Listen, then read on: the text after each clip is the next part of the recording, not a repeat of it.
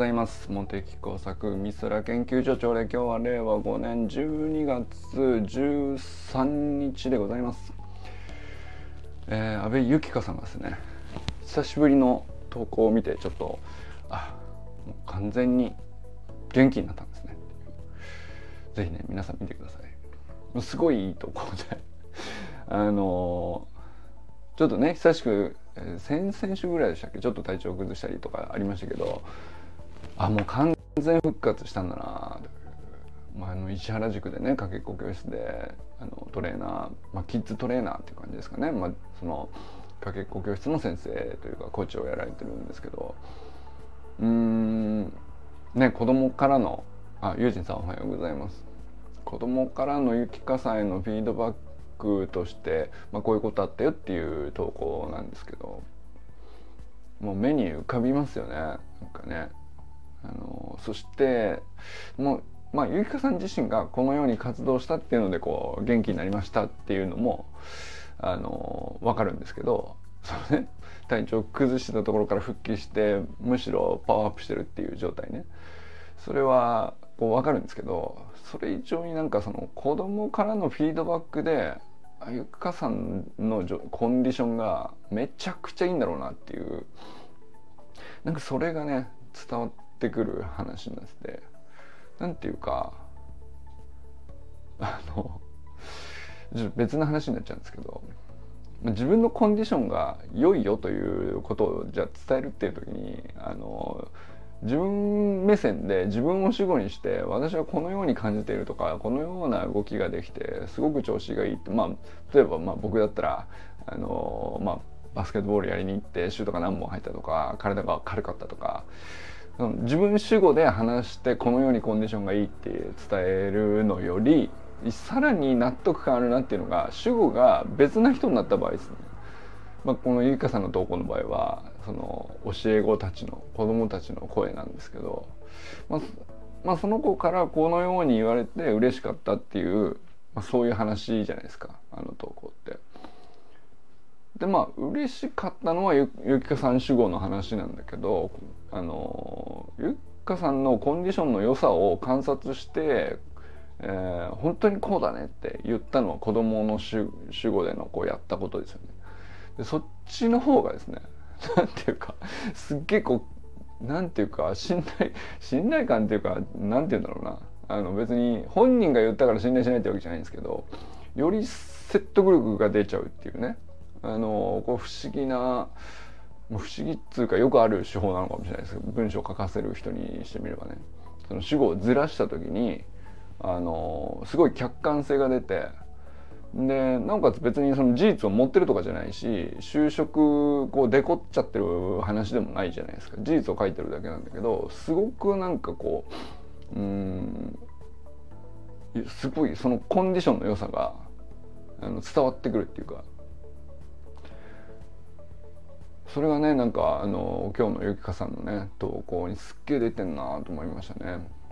まあだからその子供がそういう前にゆきかさんがどういう声を発していたのかとかどういう、まあ、テンションで、えー、どれだけ真剣にやっていたのかとかでそのこうなんていうのかけっこ教室の、まあ、レッスンが終わった後また今度そのレッスン中とはちょっと違うねあの柔らかい感じになったりとかそのコントラストっていうのはあのゆきかさん主語でその感じをこう描写しようと思ったらなかなかあの言葉数必要だし文章力としても難しい表現だなと思うんですけどそれをしなくても子供たちがこう言ったっていうだけで、えー、その時系列から何から何て言うかちゃんと詰まってて うまいこと伝わってきちゃうっていうね。この主語を子供たちにずらしてで事実こういうことがあったっていうだけでデコってないのにものすごいこうなんか鮮明にその空間のどういう時間が過ぎたのかっていうのが現れるなっていうのがねなんかあの今日のゆきかさんのね投稿にすっごい出てたなと思いましたね。あ、ひろみさんおはようございます。ひろみんおはようございます。そうそうあの角館に桜があれあの4ヶ月ぐらい早く咲いちゃってるっていう話なんですけどあれなんでなんですかね？ちょ本当になんかつぼみがちょっと出ちゃってるみたいな話なんですよねでちょっと調べたんですよ あの普通は4月頃なんですよね多分ねあのまあ、東京とかだったら3月ぐらいにもう先に咲きますけどあの角館だと、えー、おそらく4月上旬ぐらいですかね。でもともとこうまあ春に向かって気温が上がっていくっていう時にそれを感知して咲くはずなんだけどなんだっけあのまあ大体ですね、えー、1度2度3度ぐらいのね結構あのまあ冬がちょっとやっと春になってきたかなぐらいの、あの気温がしばらく続いた後に、えー、10度を超えるっていう感じのタイミングっぽいなと思ったんですけどそれとひょっとして確かに似てたりして間違えたのかなと思ってあのこの12月のですね角館の気温を調べたんですよ。これちょっと一応たまにね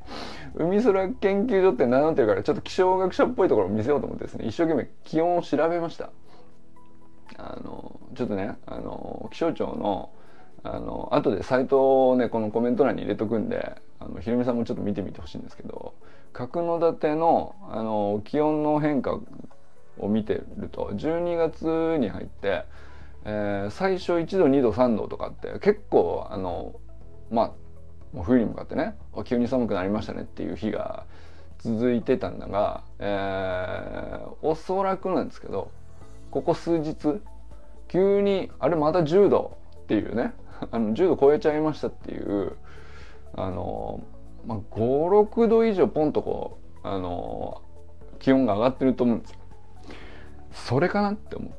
てですね、まあ、あの全然確たる確信のあるこう前提とか何もその桜が咲く時のあの、まあ、こういう問題みたいな知識はちゃんと調べてないんですけどこれかなと。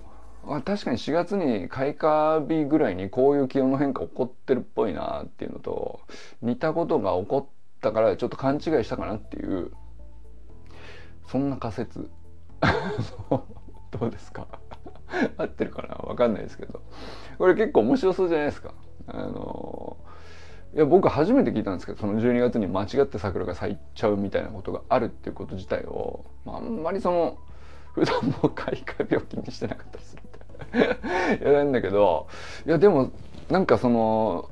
ヒロミンの秘密基地ねあの、まあ、そこを拠点にいろいろまた何かやっていこうっていう時にもうたまたま起きたあの面白い出来事として12月なんですけどっていうところでうっかり桜が咲いちゃったっていう話はねこれなかなかいい研究ネタになるかもしれない知れないですよね。うん、なんかその秘密基地のまあなんかいろいろ整えていくにあたって、えー、まあ周りでこうどんなことができるのかとか情報集めとかいろいろひろみもやってると思うんですけどまあその気候条件とかもね地元に住んでるんで大体こんなもんだなとかっていうのは分かってるかもしれないけどまああの数字として見ておくっていうのは面白いかもしれないですよ。その秘密基地と名乗る上ですね。あの秘密基地に関しての集められるだけのデジタル情報として大体こういう感じであるっていうことをやるとさちょっと秘密感増すじゃないですか。そうするとなんかその基準とかも日にちで決めるっていうよりはあの例えばなんですけど、まあ、何月頃に、えー、このようにあの気温がおおむね推移するんだが大体5度ぐらいぴょんと上がる時期があるんでそこを境にしてこういうことをあの企画していくとかそういう基準にしてるとちょっとねあの なんだろう。なんていうんですかねちょっと研究してる感も出てくると思うんですよね。うん、その単純にあの暦日付だけじゃなくてなんかそういう基準あっても面白そうかなと思ってそうするとなんかそれなんなんでそうしてるかっていうと、まあ、例えばその今回みたいにねその思わずうっかりあのなんでだかよくわかんないけど桜がうっかり咲いてしまったみたいなことをあのちゃんとなんかそれなりに、うん、合ってるか合ってないかわかんないけどあの一応こう理由付けにしてで背景にはこうちゃんと数値もちゃんとこう一応こういうことがありましてっていうあの話がうんちくとしてちょっと言えるような場所にしていくと秘密基地が秘密基地感より出てくると思うんだよね。まあ要するに秘密基地って何何かですマイルールをこう あのたくさん当てはめてったあのなんていうんですかね。まあ要するに、まあ、自分だけの場所っていう感ニュアンスもあるけどあの場所が自分のものっていうだけじゃなくてなんていうんですかね。マイルールだと思うんだよな。なんかマイルールでこういうことやるとかこういうことをこういうあの手順でこういう作法でこういうことをするようにしているとか。でそれをみんなに「あそれ面白いですね」って思ってもらったらなんかその秘密基地があのなんていうの行きたくなる場所になっていくっていうか魅力が出てくるっていう。でそのいねもともとこういうことがありましてねっていう話をするときにあのまあねいずれ歴史をたどるような時にあの歴史っつってもそんな長い歴史じゃなくてもさ1年2年前のを振り返ってまあ立ち上げた時はこういうことがあってねみたいな話で全然歴史だと思うんですけどその時になんかあのエピソードとして面白いですよねなんかね。あの まあたまたま間違って12月にこういうことがあったんだけどさ、まあ、こういう話だったと私は解釈してこういうマイルールを設定して、まあ、それからどういうものこうしてますみたいなあの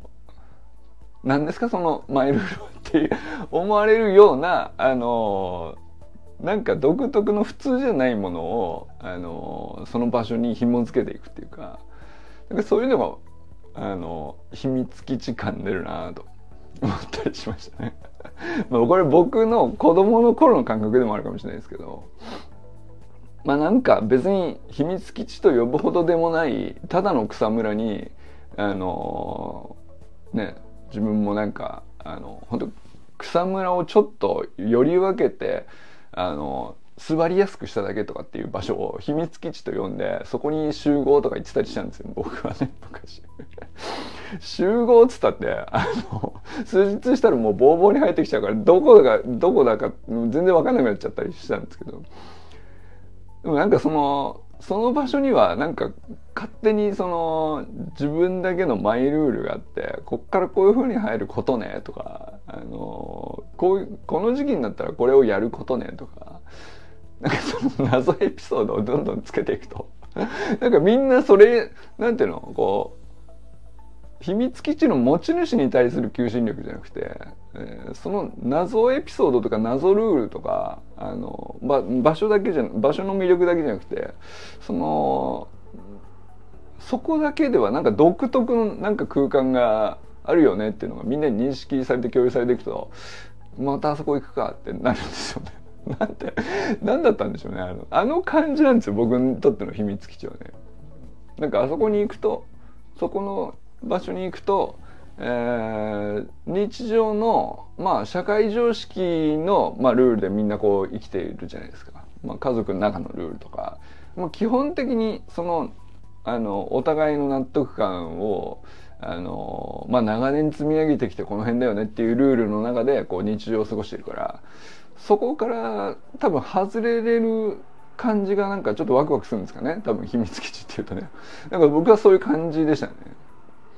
あそこに行ったらなんかちょっとあのまあ別に悪いことしていいとかじゃないんだけど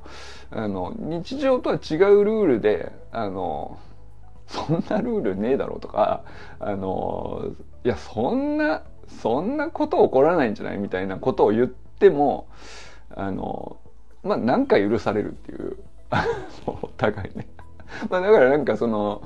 それこそ心理的安全性が高まったりするんだと思うんですけどなんか何言っても否定されないっていうかまあここの場所で言ってることだからあのおとぎ話感のあるなんかあの夢みたいなこと言ったりとかあのそんな想定ちょっと恥ずかしくて小学校でも言えないですみたいなことを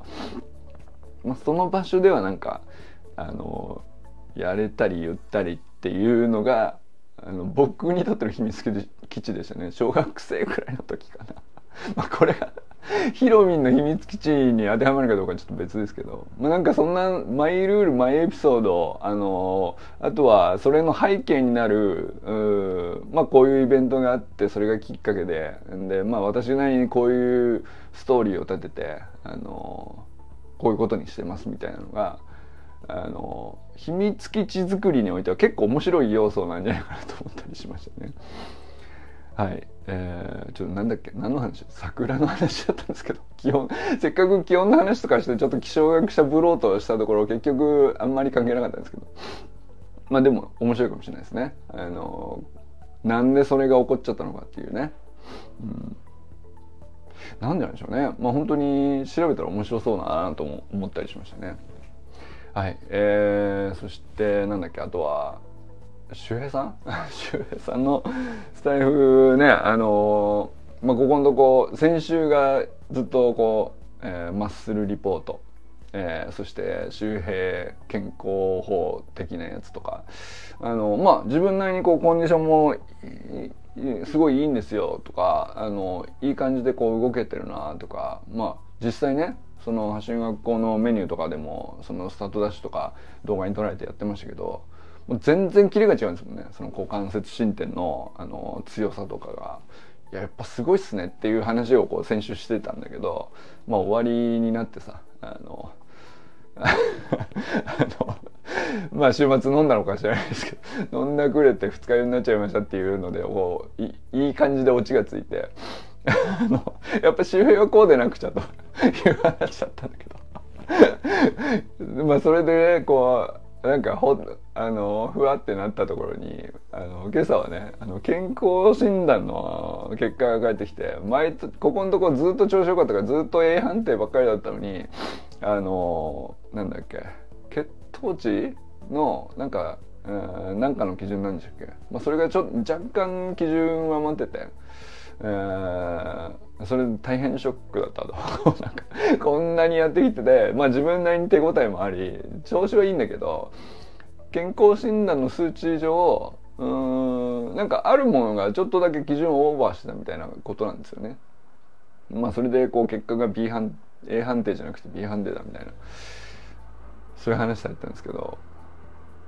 でまあなんか思い当たるもん何が何かないかなとかいやまあストレスぐらいはまあないとは言えないっていう話だと、まあ、それぐらいかなとかっていうお話だったんですけど。でねまあそのそういえば俺も思い当たることあって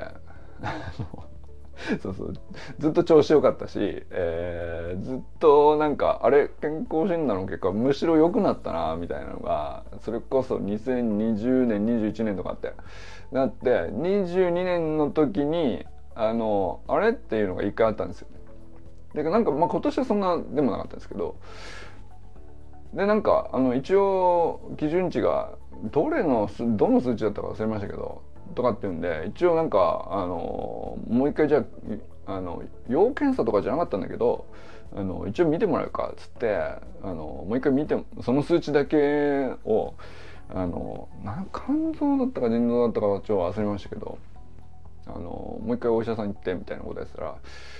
結局ね僕の時に分かったのはあのなんかあのいろんなその基準値の数値あるじゃないですか。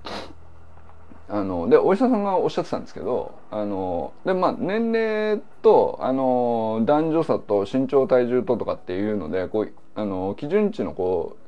曲線だったり直線だったりいろいろこう、まあ、この辺ぐらいじゃないっていう正常値はっていうのがあの引かれててで、まあ、それよりも下回ったか上回ったかみたいなので一応、まあ、判定の基準としてるみたいな、まあ、そういう感じなんですけど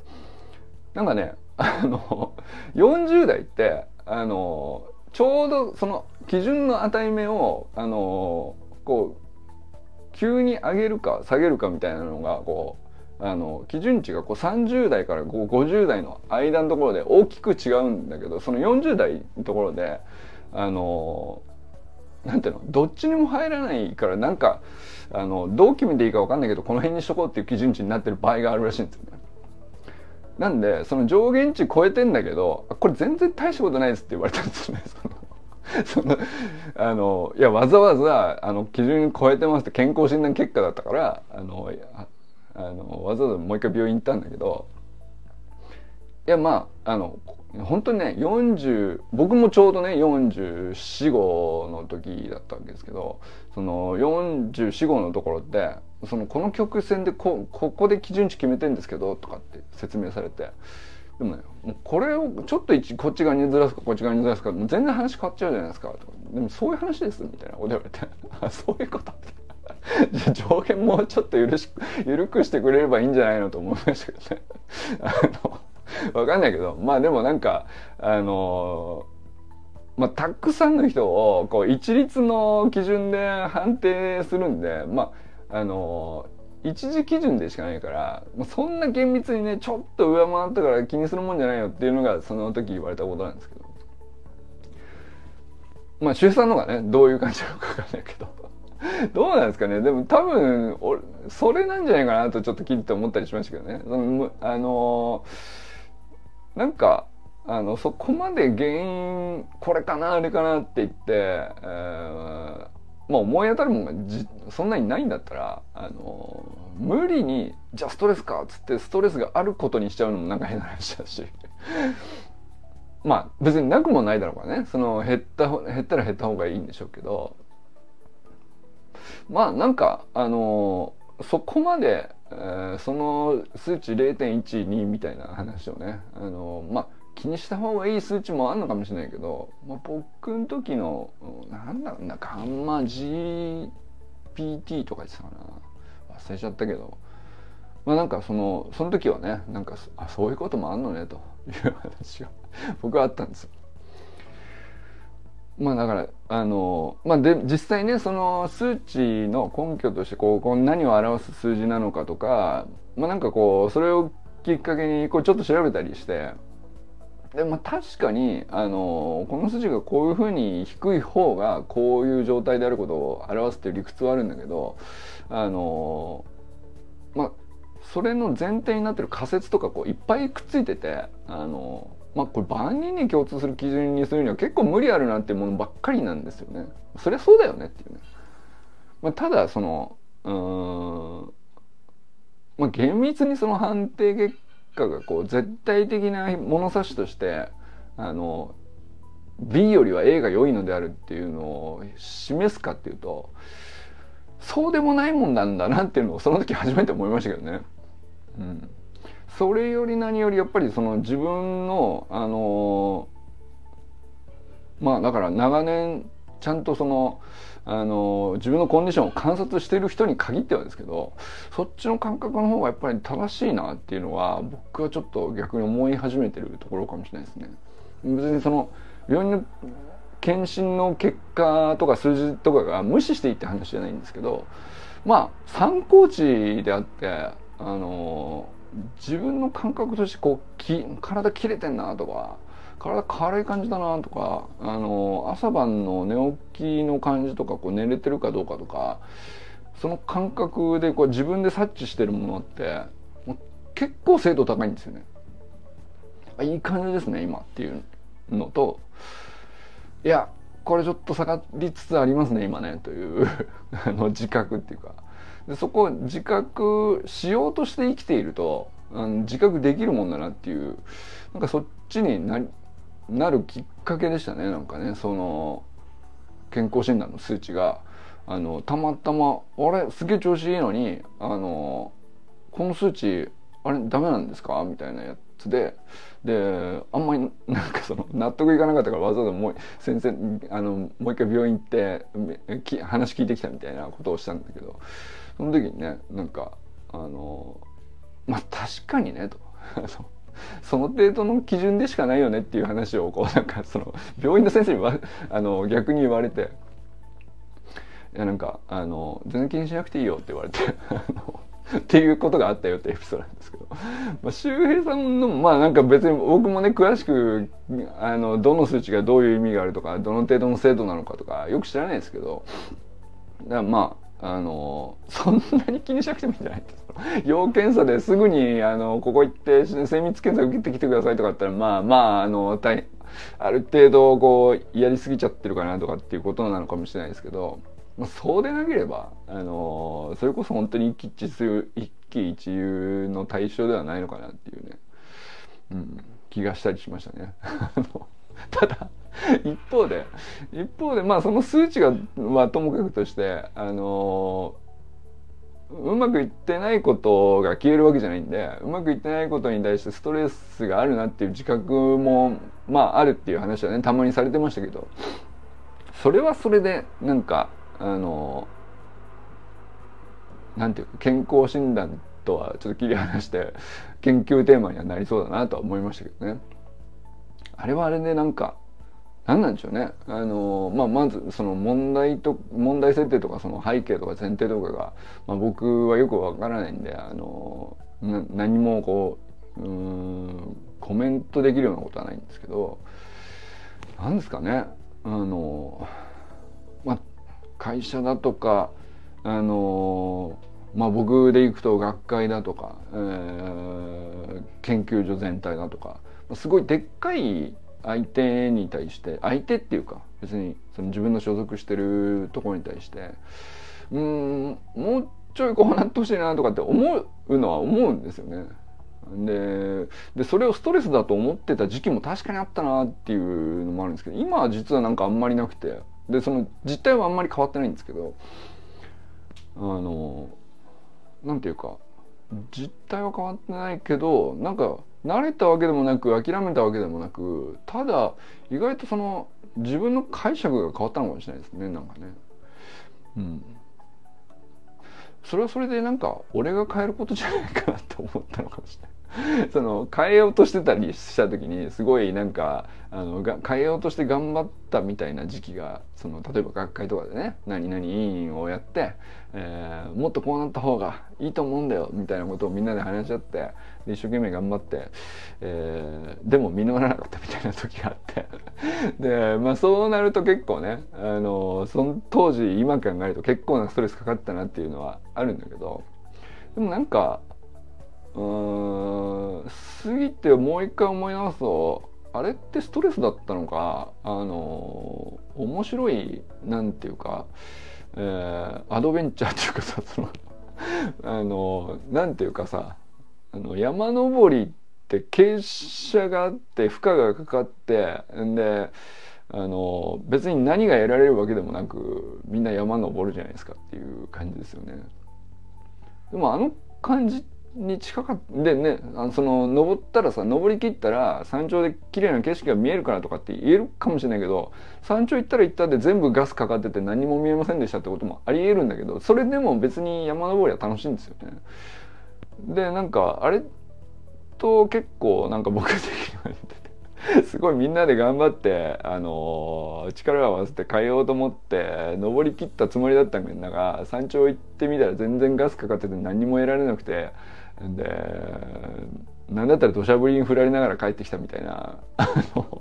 感じだったりしただから実らなかったっていうことね。だけど全然その登山に行ったこと自体はすごい楽しい記憶になってたりとかしてて。登ってる最中はね、まあ、すっげえしんどいし、あのー、みんなブーブー言ってたっていうね。叫んだよと。なんだよこの風と。てか全然景色見えねえじゃねえかみたいなこと 言ってるっていうねそのだからその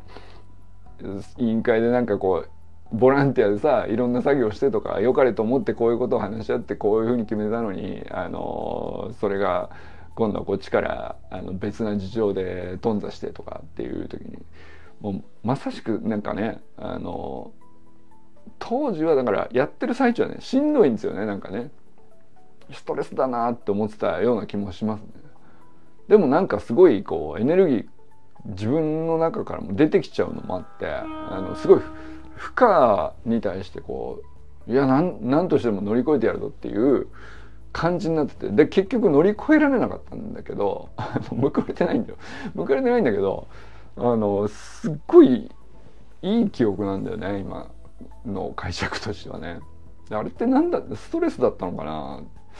いや良かったんじゃないかな。ああいうのあった方が良かったんじゃないかなっていうね。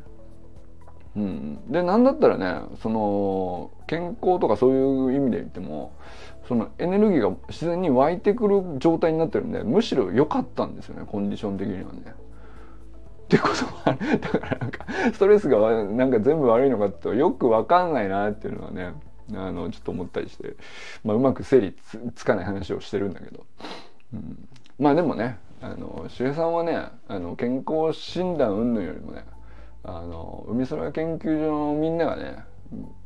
あの見て周平すげえなってなってるからそっち診断の方がね俺は大事かなと思ってますよね。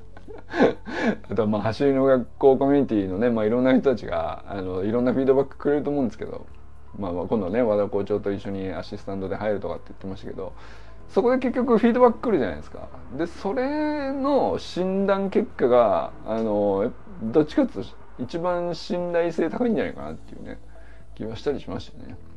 まあ、それは数値にならないんであの何の証拠にもならないといえばそうかもしれないけどでも多分自分の体感とか実感で分かる気がするんだよね。声出てんなっていうのが自分でも分かるしあの伝わってれば伝わってんなっていうのがこう目見てれば分かるし相手の反応で終わった後にさあのいろいろ話しかけられたりなんだりとかっていう時に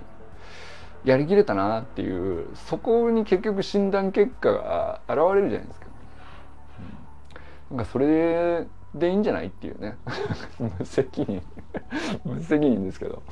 はい、とか思ったりしました。はい、ということでひろみんおはようございます。えー、川明さんおはようございます。